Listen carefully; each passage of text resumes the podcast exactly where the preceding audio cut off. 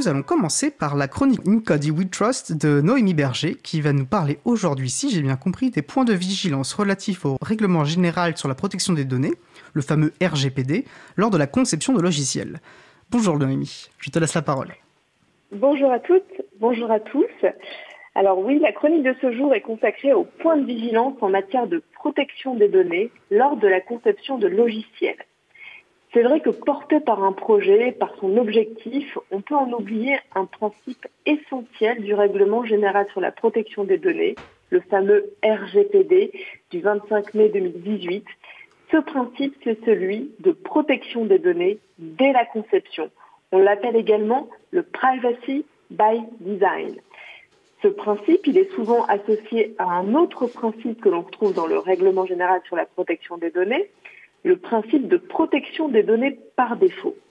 Alors déjà, on peut se poser la question, mais ces deux principes, sur quelle tête reposent-ils Eh bien, ils reposent sur le responsable du traitement, c'est-à-dire celui qui va déterminer les moyens et les finalités du traitement, et aussi sur la tête et les épaules du développeur, puisque c'est lui qui va être amené à développer une application, un logiciel, et il va falloir qu'il n'oublie pas de développer cette application, ce logiciel, au regard de ces deux grands principes. On les retrouve donc, ces principes, au considérant 78 du RGPD, qui nous explique que la protection des données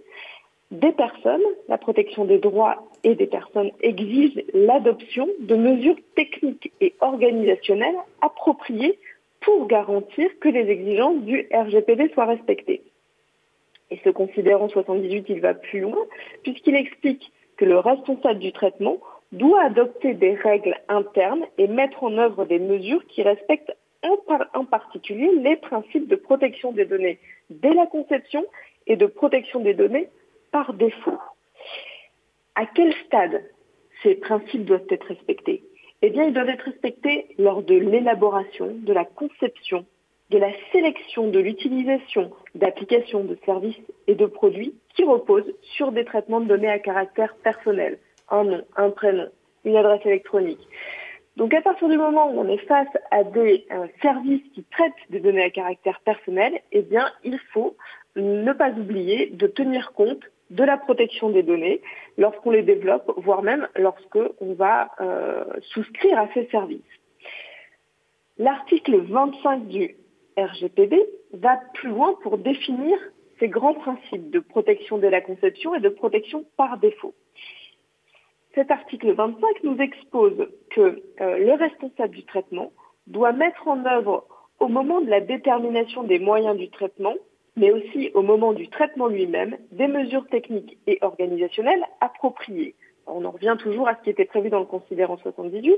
mais euh, là, on, on, a des exemples parce que ça peut être la pseudonymisation,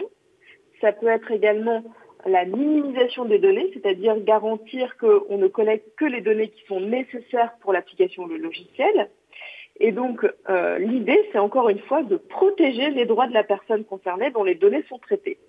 Ça, c'est pour la, pour la protection dès la conception. Et la protection par défaut, eh bien là, euh, c'est une autre vision euh, du développement, c'est là où le responsable du traitement doit mettre en œuvre des mesures toujours techniques et organisationnelles appropriées pour garantir que par défaut, seules les données à caractère personnel qui sont nécessaires au regard de chaque finalité spécifique du traitement sont traitées.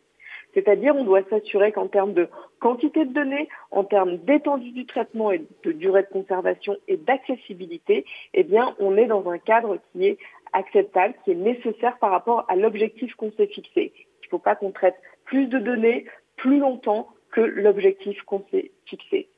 Et donc, encore une fois, les mesures, elles doivent garantir que par défaut, les données à caractère personnel ne seront pas rendues accessibles à, des, un nombre de personnes indéterminé ou à des personnes qui ne seraient pas autorisées à y accéder. Voilà un petit peu cette présentation sur les deux grands principes de protection dès la conception de protection par défaut. Alors heureusement que la CNIL est là pour nous accompagner aussi, puisque euh, elle rappelle que les développements informatifs eh bien, doivent intégrer au plus tôt la protection de la vie privée, au moyen notamment de la sécurité. Donc l'idée, c'est de protéger euh, les données à caractère personnel lorsqu'on est en phase de développement informatique, évidemment dès la conception, pour être respectueux de ce principe, mais ça offre aussi une meilleure maîtrise sur les données qui sont collectées et ça permet aussi de limiter les erreurs, les pertes, les modifications non autorisées. Donc pour cela, elle donne des, conseils pour euh, faire en sorte que ces principes qui sont très juridiques puissent être appliqués en pratique. Et ça va notamment consister en des conseils sur des choix d'architecture, faire un choix d'une architecture décentralisée ou d'une architecture centralisée, des choix de fonctionnalité également pour peut-être anonymiser les données ou les minimiser en termes de collecte ou voire de les chiffrer.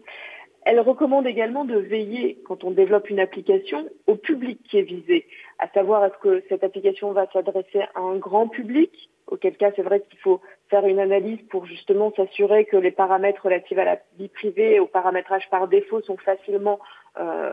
puissent être facilement mis en place. Si le public visé est un public d'enfants, évidemment, une vigilance accrue pour protéger leurs données à caractère personnel. Elle, elle propose également des conseils euh, à mettre en œuvre au moment de la phase de test, c'est-à-dire choisir quand on, quand on est en phase de test un environnement informatique qui va être distinct de celui de la production pour éviter les piratages, les problèmes qui pourraient se passer, euh, faire des tests sur des données fictives ou anonymisées, évidemment éviter au maximum d'utiliser les données réelles quand on est en phase de test, euh, donc voilà un petit peu des, des, des petits exemples concrets qu'elle peut donner pour accompagner les développeurs euh, lorsqu'ils euh, bah, lorsqu'ils sont euh, en, en, phase de développement euh, et qui, qui, ont cet objectif aussi de respect du principe de protection dès la conception et de protection par défaut.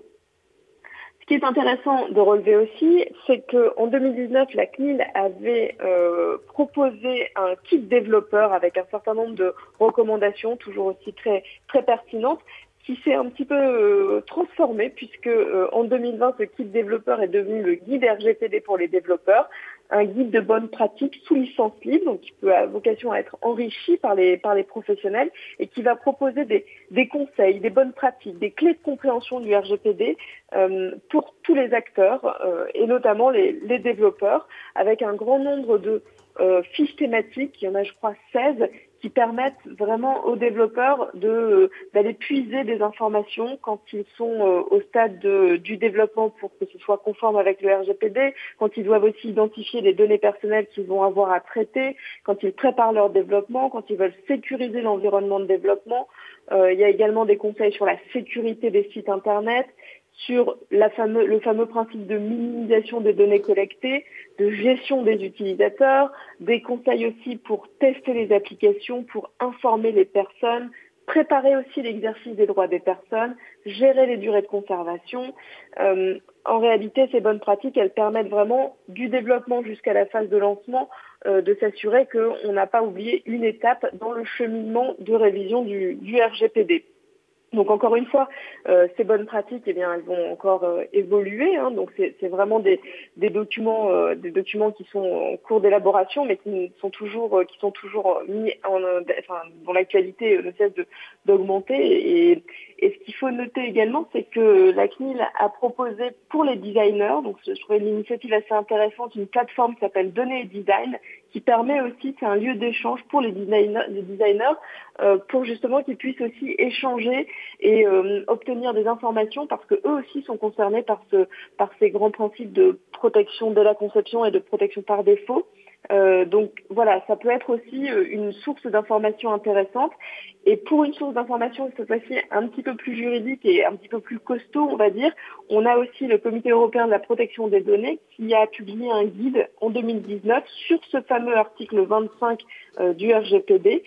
Ce, ce, guide, ces guidelines ont été euh, modifiées en octobre 2020 et elles apportent aussi, alors pour le coup c'est vrai que c'est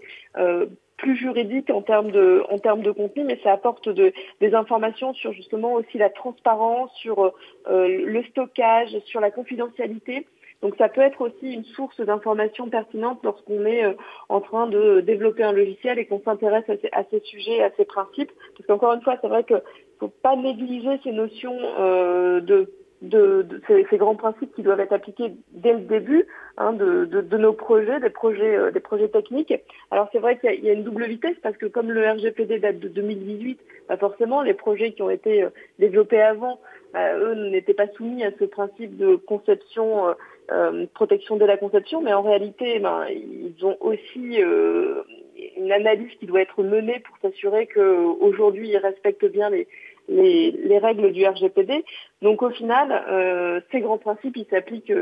à la fois au, développement nouveau, mais aussi eh bien à ceux qui à ceux qui ont été créés avant l'entrée en vigueur du, du, RGPD. Voilà, donc j'en aurais terminé sur sur mes explications sur ces sur ces grands principes et, je vous invite à consulter eh bien euh, le, site euh, de l'April avec toutes les références euh, pour retrouver les sources pertinentes. Je vous remercie, je vous souhaite à tous une, très bonne après-midi. Merci à toi Noémie. Et, euh, puis merci pour cette euh, chronique euh, très, très complète, qui elle aussi d'ailleurs est, une, je pense, une excellente ressource pour se former à, cette considération importante de la conception des logiciels qui intègrent la protection des données. Bah, merci beaucoup Noémie, je te souhaite également une très bonne après-midi, puis je te dis peut-être au mois prochain. À très bientôt.